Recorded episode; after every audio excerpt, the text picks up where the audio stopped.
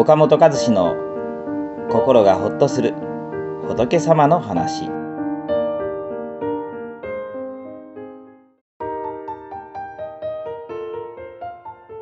いこんにちは。岡本です。今日はですねこの人を励ましたり、まあ、褒めるっていうことってなかなか難しいじゃないですか。私もやっぱりこの人とよく接する時にですねどうしたら元気になってもらえるのかなと思うんですけれどそういうことについて話したいなと思います。でよくあの「頑張れ」っていう言葉はね、ま日本人好きですよね、うん、運動会とかでも僕の子供の頃なんかやっぱもう頑張れ頑張れともう始まってから終わるまでもうみんなそれねそれの連呼だったと思います。だけど頑張れ頑張れってあんまり言われすぎるとほらかえってなんかすごいプレッシャーになっちゃったりあるいはその頑張ってるねの方がいいですけどね。頑張ってるねって言われた方がなんかこう嬉しい感じがしますけど。でも会うために頑張ってるねとかってね言われすぎちゃうと別に頑張ってないのにとなんかこう嫌味で言われてるような感じも受けちゃって。だから結構難しいです、うん、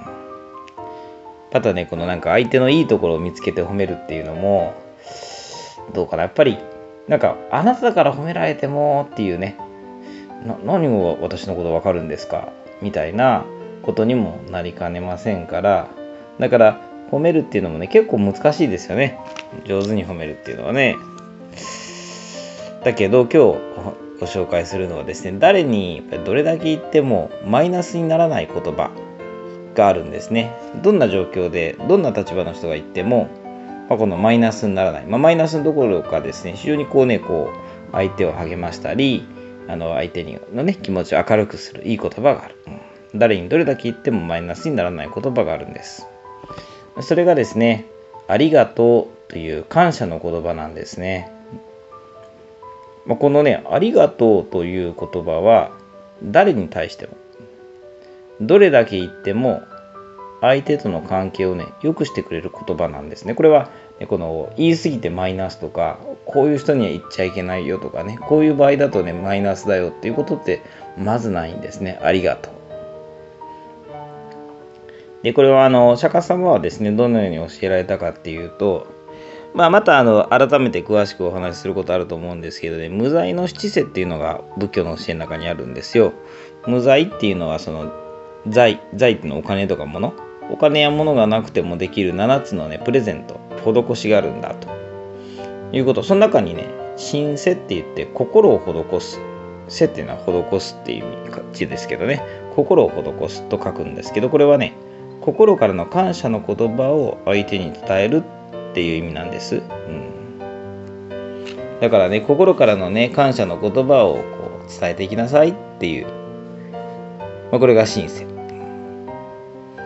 でこれはね本当にねあの誰にどんな立場ので言ってもねあのいいんです、うん、頑張れとかはね疲れてる人に言い過ぎるとね余計なんかこうなっちゃうしね、うん、だけどありがとうはねいいんですね。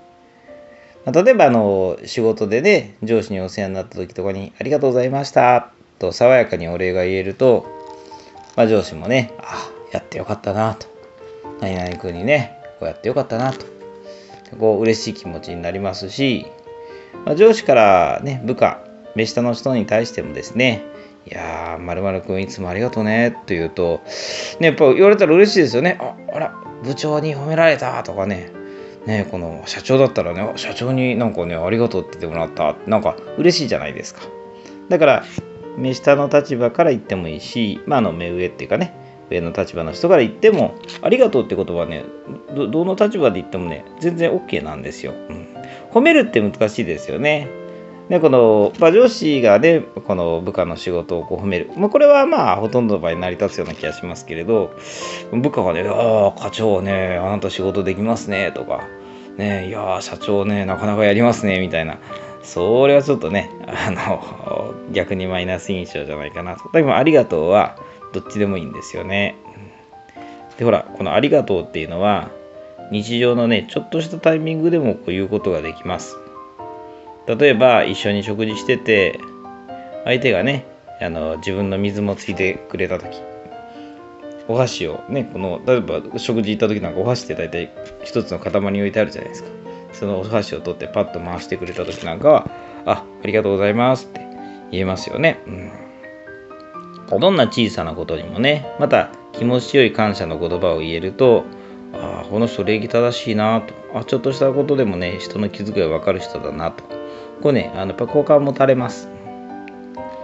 ですので自分の方から心がけてありがとうという感謝の言葉を言っていくと相手もね感謝の言葉で返してくれるんですね。まあ、あの心理学に偏方制度原理って言われるものがあります。皆さん聞いたことないですかね？偏方性っていうのは偏方っていうのはこうお返ししたいってことですね。だから人間ってね、こうされたことを相手に返したいっていうね、そういう習性があるんです。してもらったことを返す。まあこれいいことにも悪いことにもね、当てはまるんですけれど、親切にされたら親切で返そう。意地悪されたら意地悪で返そうと。こうね、まああの、やられたことをそのまま返そうっていう、そういうなんか性質みたいなのがあって、あの、これを偏方性の原理と言います。わかりやすく言うとね、こちらが優しくボールを投げたら、キャッチボールですよ。優しくボールを投げたら、相手も基本的に優しいボールを返してくれるじゃないですか。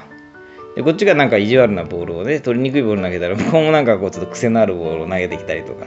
なっちゃいますよね。うん、でね、そういうことから言うと、やっぱこうこちらがこう相手に感謝の態度とかね、感謝で接していくと、向こうもね、心の窓をこう広げてね、感謝の気持ちでこの返してくれるということなんです。だからね、このありがとうという感謝の言葉は、相手が言うまで自分は言わないっていうんじゃなくて、ちょっとしたことでもね、自分からありがとうと言っていくと、向こうも、ね、あの、あ、じゃあ、僕僕もありがとうみたいな、最初はぎこちなくても、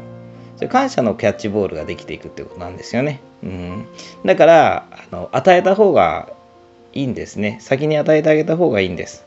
また、与えられる人がね、また素晴らしいんだよ、とこう、お釈迦様教えられていますね。まあ、あの、今日はね、頑張れ、頑張ってるね。まあ、これもいいんですけど、褒めるもいいんですけれど、やっぱありがとうという言葉というのはね、どれだけ言っても言い過ぎることがない。まあ、言ってみれば魔法の言葉なんだと